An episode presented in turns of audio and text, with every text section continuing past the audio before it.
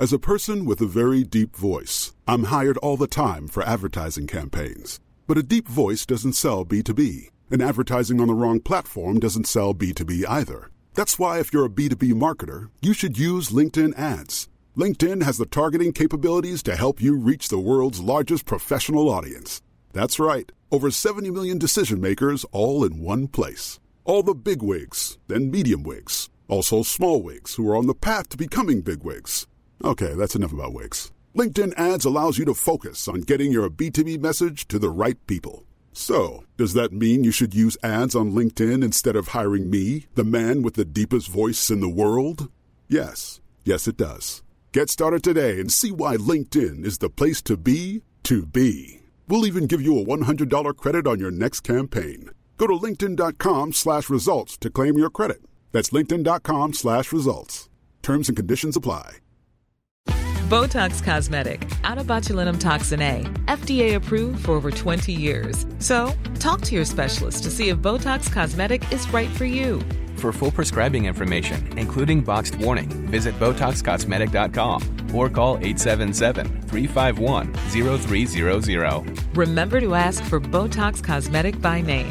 To see for yourself and learn more, visit BotoxCosmetic.com. That's BotoxCosmetic.com.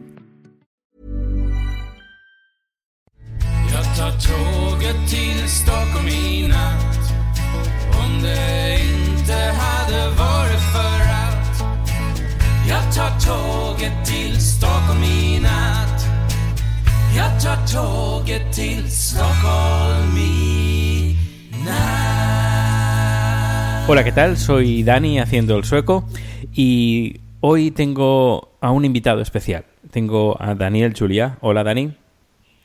Hola Dani, hola mi tocayo. sí, tocayo. ¿Cómo- ¿Qué tal? ¿Cómo estás? Muy bien, ah, bueno, encantado de hablar contigo. El último día del año.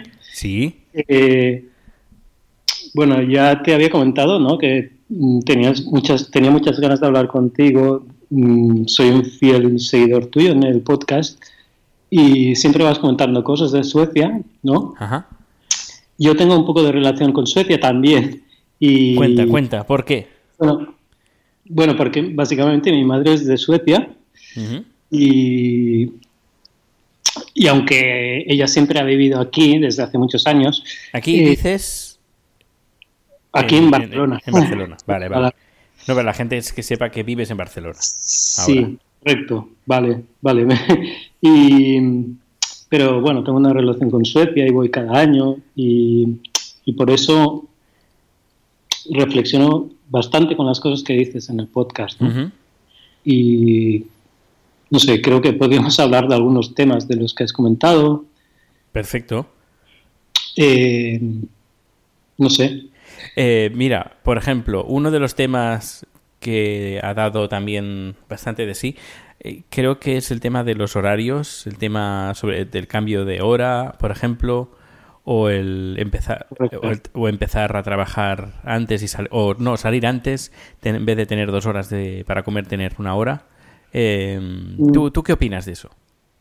Bueno, yo opino que eso es un, aquí, en concreto en España, digo en general, eh, eh, es una costumbre muy arraigada que realmente no creo que tenga mucho que ver con las horas del sol, ¿vale? Mm, Es uno de los factores, pero no es ni mucho menos el más importante para mí. Es decir, eh, es más bien las costumbres que la gente tiene adquiridas y que les cuesta cambiar. Lo digo porque si fuera verdad lo del horario del sol, que bueno, me parecería bien cambiarlo y ajustarlo un poco, ¿no? Sí. Pero si fuera verdad, habría diferencia, eh, por ejemplo, entre el verano y el invierno. Aquí los horarios en invierno y verano no cambian nada. Y el sol sale mucho más tarde, se pone, ¿sabes? Eh, eh, también cambiaría según la, la zona, digamos, en Galicia sale el sol más tarde que en Cataluña, por ejemplo. Entonces, Sí. yo creo que esto, o cuando hay un cambio de horario. ¿vale? Veces al año se hace un cambio de hora y, eso no produce ningún cambio tampoco en los horarios de la gente. Claro. Es decir, eso demuestra de alguna manera que lo- el horario del sol realmente no es el culpable, ¿vale? Eh, sino que es más bien unas costumbres muy eso, muy arraigadas en la gente que cuesta mucho de cambiar. Y pff, eso realmente aquí se está tomando mucha conciencia ya del tema, del problema, y se está intentando cambiar, pero va a costar mucho. Yo creo que esto se va a conseguir hacer, pero estaremos bastantes años para conseguirlo. ¿eh? Eh, yo leí en un artículo que antes de la guerra civil, en la, durante la Segunda República, Sí. la gente terminaba de trabajar mm, bastante, bastante antes, a las 4 o 5 de la tarde, 6, entre 4 y 6 de la tarde, pero fue a partir despu- en la guerra civil y sobre todo después de la guerra civil, eh, las crisis, las grandes crisis económicas que tenía España obligaban que la gente eh, tuviera dos trabajos o incluso tres trabajos. Eh, podemos ver, por ejemplo, una- un ejemplo con, con la serie de, de los Alcántara, que Sí. en las primeras temporadas, por ejemplo, el protagonista tiene dos trabajos, una en el ministerio y luego cuando termina del ministerio se mete a, trabajar en una imprenta. Esto es un Sí. ejemplo. Y mi familia también, eh, gente de mi familia, también tenía dos trabajos. Tenía el trabajo de la fábrica, por ejemplo, y luego cuando salía de la fábrica a las 4 de las 5 de la tarde, pues a lo mejor hacía de contable para una empresa o eh, hacía otros trabajos en otros sitios. Y llegó- llegué- llegaba a casa a eso de las 7, las 8 o incluso las 9 de la noche, entre 7 y 9. Sí, eso es- yo también lo he escuchado esto, pero no sé hasta qué punto mm, tiene que influir las costumbres de tus antepasados en las costumbres eh, del día a día mm, ahora, ¿no? Es.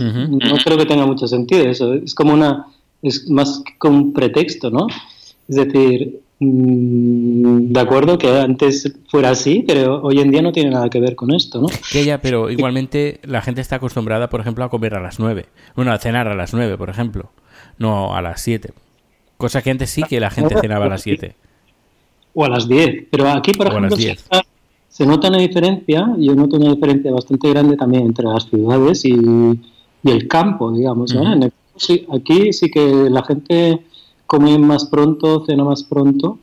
Y eso, bueno, no sé a qué es debido exactamente, pero sí que se notan unos- algunos pequeños cambios. Mm. Pero realmente es muy curioso.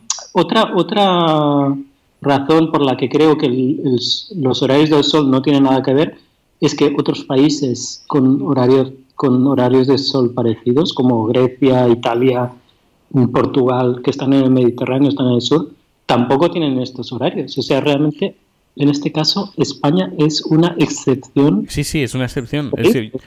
No tiene ningún, en todo el mundo prácticamente no hay ningún otro país que... sí, eh, además es que fui a Italia, por ejemplo, hace varios años y pensando que, por ejemplo, la cena la harían, la harían como, como en España, porque claro, Italia, España, pues eh, lo mismo y nos dimos cuenta de que no, para nada, absolutamente nada. A partir de las, creo que las 9, 10 de la noche las cocinas están, están cerrando. Sí.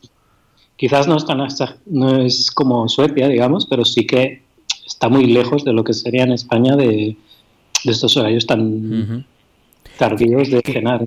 Hablando de, la gente si se molda al, al- al sol o no, por ejemplo, aquí en Suecia mm, tampoco, porque la variación de, de sol entre verano e invierno es brutal. Es, es inmensa, y claro. En Suecia que el sol se, va, se pone súper tarde en verano, eso no supone que la gente cene a las 11 de la noche, por ejemplo, ¿no? Efectivamente, la gente cena a su hora, aunque sea verano. Por, por tanto, por eso digo que no es tanto una cuestión de sol, sino como de costumbres muy arraigadas que además, aquí yo creo que hay una diferencia, ¿vale? Ahora hablando de, comparando entre Suecia y España, por la experiencia que tengo, que es que en Suecia las horas de comer y de cenar no están muy definidas, digamos, hay una cierta flexibilidad, Sí, me parece a mí, pero aquí está clarísimo. O sea, aquí la hora de comer es las 2 y la hora de cenar son las 9 o las 10. Y eso la gente lo tiene súper grabado en la cabeza. Ah. Y no les cuesta mucho cambiar, ¿vale? En Suecia es, bueno, es mucho más flexible, digamos. La gente puede comer a las 12, bueno... O- o- y hay gente que, que- que cena, eh, cena, digo, come a las once y media o a las once y Sí. cuarto. sí, pero no hay una hora, no es la hora sagrada de comer, no, no. Es como algo, bueno, cuando tú puedes, cuando tienes un momento, o lo que sea. Pero aquí sí que realmente es algo como muy sagrado que tú, por ejemplo, no puedes llamar a la gente entre las 2 y las 4, por ejemplo. ¿no? Se supone Bueno, que yo me- en, el, en el trabajo me he encontrado gente que me, que me dice que es sagrado a las 12 comer. Sí. A las 12. Vale, vale, O sea, sí. Comer, comer a las 12, por la gente que se está, se está muriendo de hambre. En cambio, yo cuando trabajaba en España, a las 12 hacíamos el café. Y hasta las 2 no, no comíamos. Sí. Bueno, es eso, ¿no? Realmente son unas costumbres que se transmiten de padres a hijos y que- Pero yo Yo- creo que es fácil, ¿eh? A cambiar. Que no creo que suponga un... bueno, yo creo que para cambiar que hay que empezar por las leyes, digamos, Sí, sí, claro, hay efectivamente. que obligar a la gente, porque mm, por voluntad propia no, van a, no va a cambiar la gente, digamos. Mm. Mm, Hay que hacer cambios reales de, de las empresas y en las leyes para que la gente se empiece a mentalizar un poco. Claro, luego también las oficinas de eh, los trabajadores de- del, del Estado también deberían de ser los primeros en hacer este horario. Exacto, sí. Funcionarios. Yo Sí. creo que yo creo que está, a ver, yo creo que estaría muy bien eh, que por ejemplo la gente llegara antes a casa, eso estaría genial. Claro, antes antiguamente la gente trabajaba cerca de casa o relativamente cerca de casa. Sí. Con, en- con dos horas, pues la gente podía ir a casa, comer y luego ir a trabajar. Y claro, necesitaba pues dos horas. La... Pero yo no, no, no estoy hablando ni de, ni de siesta ni nada, ¿eh? Sen- Sencillamente, pues con dos horas, pues pu- vas a casa, comes y luego llegas al trabajo y tienes dos horas tranquilamente. En cambio, la gente ahora ya no. Es difícil que eh, Sí. te estén Fíjate- mucha suerte. Pensando en esto, yo también he reflexionado que hay algunas cosas realmente que no son tan fáciles de cambiar, ¿no? Mm. Digamos, no solo es cambiar los hábitos de los horarios, sino que también el hecho de, de este cambio de horarios eh, representa, por ejemplo, comer en mucho menos tiempo, por ejemplo, ¿no? y eh, fíjate que aquí el tema de los menús de los restaurantes, por ejemplo, es muy importante. Muchísima gente va a comer a los restaurantes y se come un menú que consiste normalmente en un primer plato, segundo, postre y que representa Sí, estar como mínimo una hora allí. Entonces, sí, este cambio de horario representa también automáticamente que todos esos restaurantes van a tener, por lo menos van a tener que, no sé si cerrar, pero al menos cambiar radicalmente. Sí, sí, porque aquí en Suecia, por ejemplo, es, tú lo sabes bien, el buffet de ensaladas, que te levantas de la mesa, pones ahí tu, coges tu plato y tus ensaladitas, y luego el plato principal, y, y ya está. Ya está, exacto. sí. Allí lo normal es comer un plato, normalmente no hay postre ni nada, pero aquí es en los restaurantes, digamos, es lo, lo normal es primer plato, segundo plato, postre. Sí, sí, Y- y, luego el café, postre, café, Sí, por y tanto, puro, y... y- café, copa y mucho- puro. Muchos restaurantes que Sí, sí. viven esto. Estos restaurantes de cami- camioneros, por ejemplo, Bueno, camioneros o no camioneros, eh, hay un montón, ¿no? Sí, sí, sí, pero me refiero, yo por ejemplo, yo los he vivido cuando, por ejemplo, vas eh, de ruta por España y paras a comer y luego te das eh, los comedores estos inmensos de gente que para ahí para comer y eso es, es eh, estás ahí un montón de rato. Exacto. Pues esto también, es decir, no el cambio de horario no supone solo cambiar las horas de trabajo, sino también otras costumbres asociadas. Ujú. Puede ser esta a la hora de comer, esto tiene que cambiar. Eh, son muchas cosas, ¿no? Los, eh, realmente es algo que va a costar.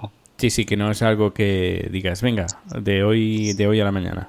Sí, no es como, por ejemplo, dejar de fumar en los locales, que esto es Ujú. una cosa que se hizo aquí y que parecía que iba a ser muy difícil. La verdad es que mm, la transición fue muy, muy rápida, Sí, sí, fue muy rápida. pero esto realmente es más difícil, ¿eh? creo. El tema del cambio de horarios va a ser más complicado. Sí, porque yo creo que debería de haber gente que diera ciertas, ciertos consejos. Sí, Por ejemplo, el, el tema de los menús, por ejemplo, que acabamos de dar, es, es un ejemplo. Pues sí, pero además incluso creo que es mejor también para la salud, digamos, no, no Sí, comer sí, claro, no comer tanto. Sí. a mediodía, ¿no? Es mejor, un poco como se hace en Suecia, ¿no? Se desayuna más y se o sea, se traslada, digamos, al desayuno y la cena. Yo, yo Los- creo que es al menos en mi trabajo y por lo que he visto, eh, no solo en mi trabajo, sino en, en varios lugares donde he ido incluso a prestar servicios de, de vídeos y todo eso, lo que he visto que la gente por la mañana se reparte más lo que es la comida. Hace como una especie de segundo desayuno en el trabajo, por ejemplo. Sí, Eh, está también muy visto el tema de que en las empresas tienes la fruta. Tienes fruta. Hay empresas que se dedican a repartir fruta por las empresas. Y está muy difundido esto, además, aquí en Suecia. ujú, Es decir, llegas al trabajo eso de o- 9, 8, 9, 10, entre 8 y 10, y a las 11, por ejemplo, una, a lo mejor una hora antes de comer, pues te has tomado pues un café con una fruta o con una pasta o con, con algo. ujú. Ya va- no vas con el estómago completamente vacío. Sí. mm, Sí, realmente eh, también es un poco la costumbre de Suecia de lo del fika, ¿no? De Sí. comer un poquito de vez en cuando. Sí. Un, un café, una pasta. Sí, Claro. por eso a las 2, 2, 3 de la tarde también vuelves a comer un poquito más. A lo mejor dices, pues ahora me apetece una fruta. Normalmente son frutas. Normalmente Sí. lo que come la gente. En- Pero aquí es más. Aquí la gente está más acostumbrada a tiborrarse, digamos, Sí, sí, la comida sí. o o la cena. Y allí es más- realmente la, come, la gente come mucha menos cantidad, ¿no? Sí, efectivamente. En mismo momento, digamos. No, y además te quedas bien, ¿eh? Yo, es... A ver, por ejemplo, eh, en mi caso, por ejemplo, Chat, que es eh, de Tailandia, eh, cuando, empez- cuando empezamos a invitar a gente, a suecos, él se dio cuenta que los suecos comen muy poco. Me dice, pero si los suecos comen muy poco. Sí, es que es verdad, eso también es la, la sensación ¿no? que, que he tenido a veces cuando he ido ahí, ¿no? que te invitan a comer y tal y te ponen una ensalada Sí, y, y- y te estás ahí esperando y dices, a ver cuándo me van a traer el segundo, ¿no? O el postre y no te traen nada más, o sea, no, no, ese era, era el plato principal. sí, sí. Sí, sí. Bueno, mira, otro tema que me gustaría tratar es sobre IKEA. Eh, He leído una noticia, no sé, bueno, lo he hablado más de una vez. Por ejemplo, en IKEA se ve que un mueble eh, mató a dos niños o tres, varios niños en Estados Unidos. Sí, Eh, sé porque eh, la gente que insta- instalaba mal ese armario, ese, creo que es una cajonera muy alta, bastante alta, y hay que sujetarla en la pared. Y la gente, pues, que además te viene en las instrucciones que te avisa que la sujetes en la pared. Pero la gente no lo hacía, así que los niños cuando abrían los cajones, el, el- el peso eh, cambiaba y luego pues el, el armario se le caía encima y mataron varias... Say hello to a new era of mental health care. Cerebral is here to help you achieve your mental wellness goals with professional therapy and medication management support. 100% online. You'll experience the all new Cerebral Way, an innovative approach to mental wellness designed around you. You'll get a personalized treatment plan from a therapist, prescriber, or both in a safe and judgment free space. Your cerebral therapist or prescriber will outline a customized plan with clear milestones along the way so you can get to feeling your best. With Cerebral, you're not alone in your mental health journey. We're here to empower you to live a fulfilling life. So take that first step towards a brighter future and sign up today at cerebral.com slash podcast and use code ACAST to get 15% off your first month. Offer only valid on monthly plans. Other exclusions may apply. Offer ends July 31st, 2024. See site for details. As a person with a very deep voice, I'm hired all the time for advertising campaigns. But a deep voice doesn't sell B2B, and advertising on the wrong platform doesn't sell B2B either. That's why, if you're a B2B marketer, you should use LinkedIn ads. LinkedIn has the targeting capabilities to help you reach the world's largest professional audience. That's right, over 70 million decision makers all in one place. All the big wigs, then medium wigs, also small wigs who are on the path to becoming big wigs. Okay, that's enough about wigs. LinkedIn ads allows you to focus on getting your B2B message to the right people. So, does that mean you should use ads on LinkedIn instead of hiring me, the man with the deepest voice in the world? Yes, yes, it does. Get started today and see why LinkedIn is the place to be to be. We'll even give you a $100 credit on your next campaign. Go to linkedin.com slash results to claim your credit. That's linkedin.com slash results. Terms and conditions apply. Botox Cosmetic, out of botulinum toxin A, FDA approved for over 20 years. So, talk to your specialist to see if Botox Cosmetic is right for you. For full prescribing information, including boxed warning, visit BotoxCosmetic.com or call 877-351-0300. Remember to ask for Botox Cosmetic by name. To see for yourself and learn more, visit BotoxCosmetic.com. That's BotoxCosmetic.com. Bueno, murieron varios niños. Pero lo curioso es que Suecia, en, to- en todos los países donde está, el único lugar donde ha- han habido eh, muertes por sus muebles en, es- en- en Estados Unidos. Sí, bueno, a ver, esto yo creo que es lo típico de Estados Unidos, ¿eh? Que mm, hay estas demandas súper millonarias que después se aceptan y y yo creo que es, es algo pervertido del sistema judicial de, de Unidos. Esta es mi opinión, digamos. ¿no? Sí, sí, sí. Como, pues- otras veces, como otras veces otras demandas. Me acuerdo de una señora mayor que le cayó el café quemando en las, o algo así y cobró millones y millones de dólares, ¿no? De compensación. Sí, Eh, no sé hasta dónde está el límite entre un accidente normal y corriente que le puede una pasar a cualquier persona, le puede caer Sí. un armario. cual- Eh, Eso es la diferencia entre una- un accidente y un, y un error, digamos, de fabricación. Más, si tú compras un mueble, mm, de alguna manera hay un riesgo siempre en cualquier Claro. cosa que hagas.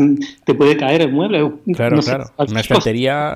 eh, mm, Tú puedes comprar un eh, aparato eléctrico y enchufarlo en la corriente y electrocutar. Eh, Sí, o sea, sí. es, es decir, que yo creo que esto es más bien una perversión del sistema Mm. de Estados Unidos que se ha aprovechado y, y- y bastante injusto además, ¿no? Porque hay Mm. una serie de gente que está cobrando un montón de millones mm. y, y por otra parte seguramente hay gente que le ha pasado un montón de cosas, Sí. muchas más personas, Sí, sí, sí. que no están cobrando nada, ¿ves? Claro, claro. Sí. Yo en la noticia, por ejemplo, dice que IKEA pagará 50 millones de dólares por la muerte de tres niños en Estados Unidos. Sí, me, me parece una desgracia muy grande ¿no? que haya pasado esto, pero también me parece exagerado la compensación. Claro, cuando ha sido negligencia Claro. por parte de los Exacto. compradores del mueble que no lo instalaron correctamente. No ha sido un asesinato, ha sido un accidente de Sí. que puede haber pasado con cualquier otra mueble, digamos. ¿no? Yo me parece una, una barbaridad. Y luego la segunda noticia relacionada con IKEA, aunque aquí no nos paguen nada, eh, en, un- en una entrevista que le hicieron al director de IKEA Ibérica, eh, comenta que quiere abrir entre 20 o 30 centros logísticos para compras online y que estarían eh, dentro de las ciudades. Estas, estos centros logísticos. Vale, esta no- noticia no la conozco, pero sí, me parece lógico que vaya por allí, ¿no? El Sí. tema, merece. Además, lo curioso, para que la gente también se dé cuenta, y, y tú bien lo sabrás, el- la, la- la inmigración o el que hay en Suecia, que es bastante elevada, el, el director general de IKEA Ibérica es de origen turco, eh, nacido en Malmö, en Suecia, pero es de origen turco. No, no lo sabía. Pues sí. Eh, ¿tú, ¿Tú cómo viste esta, por ejemplo, esta inmigración aquí en Suecia? Bueno, ah, yo, bueno, a ver, yo por lo que sé, bueno, por lo que yo he visto, eh, concretamente he visto en Göteborg, Malmo y Estocolmo, mm, así a primera vista, eh, como visitante Sí, sí, sí. espontáneo, digamos, del- en esos sitios, veo que hay una diferencia respecto a aquí, digamos, que allí la inmigración, en cierta manera, la veo como más, eh, mm, eh, más apartada en algunos barrios, digamos, ¿no? Aquí la veo más mezclada, la inmigración la veo mucho más mezclada en- con la población normal, y allí la veo un poco más, como un poco más separada en, en algunos barrios, pero bueno, lo veo muy bien también, ¿eh? No, Ujú. no veo ningún- no he visto ningún problema. Bueno, yo, en España también lo he visto en barrios, ¿eh? Eh, sí, exacto. Pero quiero decir, Te va- por ejemplo, te vas a Santa Coloma y en algunos barrios solo hay asiáticos. sí, sí, totalmente. Sí, sí, es verdad. pero ya digo que igual esta visión es, la tengo un poco mm, alterada, ¿no? Porque cuando vas a un sitio, mm, es- igual lo ves diferente, ¿no? Pero sí, es verdad, posiblemente es igual que aquí, ¿no? Pero sí que, no sé, es que me cuesta de comparar, ¿eh? Realmente no, no sé cómo... Eh, Claro, yo he leído varios artículos, incluso alguno que tiene un podcast eh, comentando sobre la inmigración aquí en Suecia. Gente que no ha estado nunca en Suecia y que habla diciendo de que hay un montón de violaciones por eh, los inmigrantes, sobre, por refugiados, que Estocolmo es la ciudad con más violaciones de Europa. Eh, ¿Qué más? Que la gente va, los suecos van a desaparecer y solo va a haber inmigrantes.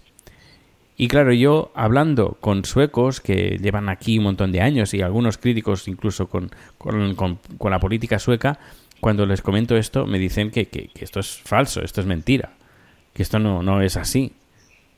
ah, evidentemente no, no, no puede ser así, digamos. Pero incluso te- oyentes que me han enviado un corre- correos electrónicos, Dani, estoy preocupado porque acabo de leer esto o acabo de escuchar esto que están diciendo de Suecia, que es donde hay más violaciones, que, que dónde vamos a ir, que Suecia, que, que dónde ha ido a parar al final. Yo, perdona, pero esto, que todo esto es falso. ¿eh? Además, eh, creo que ha- haber visto algún algún estudio que se ha hecho Ujú. de la percepción, es decir, preguntando a la gente eh, cuál era el tanto por ciento de gente eh, emigrante que había en su país Ujú. y lo- comparado con la realidad, ¿no? Sí. Y hay una percepción totalmente errónea de esto, es decir, la gente en algunos países piensa que hay mucha más emigración de la que hay. Mm. Y eso sería interesante que lo. Pero si después lo podemos buscar o algo para comentarlo, porque realmente es muy curioso, ¿no? O sea, hay algunos países donde la gente piensa que hay, yo qué sé, el 40% de inmigración y resulta que solo hay el 10%. Sí, eso es lo que hablan de, por ejemplo, los, eh, los pueblos pequeños aquí en Suecia. eh, se eh, la, la gente que vive cree que hay mucha inmigración, pero es en las partes donde menos inmigración hay, es en los pueblos pequeños, en las ciudades pequeñas. Es en las ciudades donde hay más, ¿no? Efectivamente. Y realmente, no sé, sí que he notado desde los últimos años que he ido a Suecia que ha aumentado mucho. Es Sí, eso sí, ha aumentado mucho y yo lo veo muy bien. mm, ah, comparado con aquí, digamos en España, realmente aquí aumentó mucho también, pero hace más tiempo, digamos, ¿no? Y después ha estado incluso ha bajado en los últimos años. En cambio, en Suecia ha continuado, a- se ha aumentado ese ritmo de, de inmigración. Sí. Esa es una diferencia que se nota mucho, digamos. Sí, sí, sí. Sí, además se nota en, en todos los aspectos, por ejemplo, a nivel de publicitario, eh, por ejemplo, ves gente inmigrante, gente que ves que no es sueca, haciendo anuncios eh, que- tradicionalmente de, o de productos tradicionalmente suecos, por ejemplo. O incluso eh, Santa Lucía, que es el día 13 de diciembre, que en teoría pues siempre se ha visto la imagen de una niña sueca con las velas en la cabeza. Eh, pues por ejemplo este año han cogido a un niño de color, un niño Sí. eh, africano. Creo que es africano. Pero sí. eso también es un recurso publicitario muy Sí. Es, es el exotismo, digamos. Igual, igual que aquí, pues sería al revés, digamos. Aquí se utilizaría una niña rubia, por ejemplo, ¿no? Que llama más la atención. Pero bueno, mm, sí, es verdad que... Pero bueno, la gente no, no, no, al menos en mi círculo nadie ha, hecho comentarios eh, negativos, sino más bien todo lo contrario. Sí, sí, claro, por supuesto, eso está bien. Hay un anuncio, por ejemplo, de, de una compañía de teléfonos que es eh, Comviq. Sí, eh, por ejemplo, que sus dos protagonistas de, su- de todos sus anuncios, uno es sueco y otro parece como árabe o, o turco o algo así. Sí, sí, tiene pinta de, de- de turco. Y es el, los dos son los protagonistas de todos los anuncios, por ejemplo, que hace esta compañía. sí. No sé, que me, me- gusta esta integración y que la, la gente lo vea como algo normal. Sí, por supuesto, ¿no? Yo que hay- incluso, por ejemplo, cuando yo voy a, los a ayuntamientos, hay gente que- inmigrante eh, que con puestos bastante importantes dentro de lo que es la política sueca. Sí, muy bien. Eso posiblemente es mejor que aquí, ¿no? Sí, por ejemplo, yo en España eso no- esa integración a nivel político de altos cargos, eh, pues por ejemplo en Pues- España no lo he visto nunca. No, yo tampoco, la verdad, es que poco. Sí, es verdad. Por ejemplo, la chica que dimitió por haber bebido, creo que era musulmana de origen de, de iraquí, creo. Es decir, sueca, sueca no era. Mm. Y era una ministra del gobierno sueco.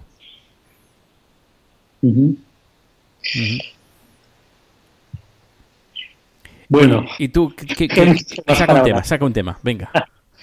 uy, en- ahora no los tengo apuntados y no me acuerdo, pero seguro que hay muchísimos temas, ¿no? Ujú.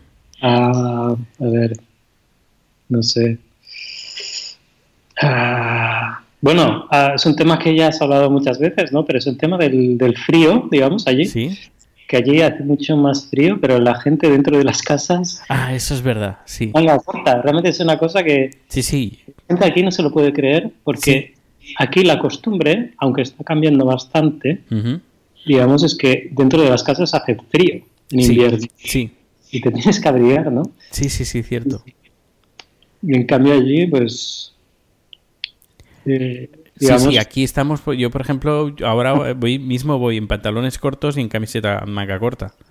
Vale, eso es- yo por ejemplo no, porque bueno, tengo la calefacción puesta a, a 20 grados, digamos, y bueno, justito. Claro, yo estoy a 24. Claro, es que 24 grados me parece una barbaridad, ¿no? Es que- Sí, eh, bueno, Sí. sin ir más lejos, ves la película em, Déjame entrar, Let Me In, ah, la, vers- la versión sueca, y justo al inicio ves a, a un niño que está en su habitación y está en calzoncillos. Y, y Sí, fuera sí. está todo nevado. Sí, realmente es que es verdad, es, es una cosa normal allí. Y, y esa película está adaptada como. eh, eh, está hecha como que está pasando en los años eh, 60, 70. Sí, más bien en los 70. Sí, o sea que es algo ya de hace tiempo. No Sí, sí, sí. nueva, ¿no? En Mm. cambio aquí, al contrario, digamos, aquí la gente em, tradicionalmente ha pasado frío. dentro de Frío, casa. dentro de casa, sí. Sí, ahora está cambiando un poco, la gente cada vez tiene más calefacción con climatizador y todo esto. Mm. Y- yo diría que lo, un- lo más importante serían los acabados de las casas. Sí, por supuesto, la- el aislamiento. El aislamiento. Mm. El aislamiento en, en las casas de Suecia es muy, muy, muy bien Sí, hecho. Sí. Empezando por las casas, nor- normalmente fuera de las ciudades, todas las casas son de madera, están muy bien aisladas y, y tal. Pero fíjate también em, eso que no pasa aire por ningún lado, los cristales son triples, eh, todo, Triples, todo, triples, sí, no dobles, no, triples. todo está súper, súper, súper aislado. Es decir, prácticamente ne- necesitas muy poca energía para calentar Ajá. el aire dentro de una casa, ¿no? Sí. En cambio aquí, claro, aquí es- eso no es posible porque gastarías demasiada energía para intentar calentar. Efectivamente. Vivienda que no está aislada. Es- es- Claro, yo, a mí hay, no, han sido varios los suecos que me han dicho que el lugar donde han pasado más frío ha sido en Sí. España. Sí, sí, no, no es la primera vez que lo oigo esto. Es, eh, mi madre también lo decía, ¿no? Esto, que, que donde pasó más frío fue aquí, al venir aquí en invierno. O sea, más que ahí en Suecia. Sí, sí, efectivamente. Eh, O sea, en Barcelona, por ejemplo, en invierno puede hacer frío, no no un frío terrible, pero puede hacer bastante frío y realmente las casas no están preparadas. No, no están eso. preparadas, no están preparadas. Para nada. Mm. Aquí podemos estar tranquilamente a 2, 3 grados fuera, por ejemplo, y a 24 en casa. En cambio, en España, a lo mejor fuera están se está a 10, 11 y en casa estás a 15, 16. Pues, claro, que eso es no se puede estar dentro de un piso a 15 grados. No, no, no. Mm. Pero bueno, como tú dices, la cosa va cambiando, porque las casas se van adaptando con mejores materiales y mejores aislamientos. Y una- uno de los factores que influyen en esto es que las casas en Suecia muchas veces son de madera, sobre todo, digo, fuera de las ciudades, y eso. Bueno, hay una tradición de construcción ya pensada para el frío, digamos. Sí, claro. Y, y en cambio aquí no. Aquí es una cosa que hasta hace poco tiempo no se ha pensado en el aislamiento. ¿no? Mm. Sí. Sí, sí, sí. Mm. Bueno, pues, oye, ¿te parece si otro día que, que volvemos a quedar y sacamos otros temas? O Sí. incluso que los oyentes nos expongan temas. Sí, podríamos hacer una lista. Sí, O incluso colgar una lista en algún sitio que la gente sí, vale, perfecto. vote, ¿no? Sí, sí, sí, pues lo hacemos así. Si hay algún alguien que nos está escuchando dice, mira, podíais tratar este tema, nosotros lo tratamos sin ningún problema. Perfecto. Perfecto. Bueno, pues ha sido un placer. Igualmente. Bastante improvisado. Sí, pero bueno, yo creo que ha estado, ha estado muy bien. Unos 30 minutos de podcast, yo creo que está genial. Bueno, incluso demasiado largo ¿eh? para los pobres. Sí, bueno, pero bueno, eh, hoy es, es un día especial. Bueno, pues venga, aprovechamos para felicitar el año nuevo a todo, Sí, sí, sí. toda la gente, ¿no? Feliz año, que este año que entre sea genial para todos. Y, y nada, no, pues nos escuchamos dentro de un par de días, porque no creo que el, eh, el día uno me ponga a grabar. Y espero que quedamos otro día y ya saquemos más temas también. Vale, perfecto. Encantado de, de que me des esta oportunidad. Hombre, un- todo un placer. Venga, Un abrazo. Hasta pronto. Hasta pronto. Botox Cosmetic, out of botulinum toxin A, FDA approved for over 20 years. So, talk to your specialist to see if Botox Cosmetic is right for you. For full prescribing information, including boxed warning, visit BotoxCosmetic.com or call 877-351-0300. Remember to ask for Botox Cosmetic by name. To see for yourself and learn more, visit BotoxCosmetic.com. That's BotoxCosmetic.com. ¿No te encantaría tener 100 dólares extra en tu bolsillo? Haz que un experto bilingüe de TurboTax declare tus impuestos para el 31 de marzo y obtén 100 dólares de vuelta al instante. Porque no importa cuáles hayan sido tus logros del año pasado, TurboTax hace que cuenten. Obtén 100 dólares de vuelta y tus impuestos con 100% de precisión, solo con Intuit TurboTax. Debes declarar para el 31 de marzo. Crédito solo aplicable al costo de la presentación federal con TurboTax Full Service. Oferta sujeta a cambios o cancelación en cualquier momento.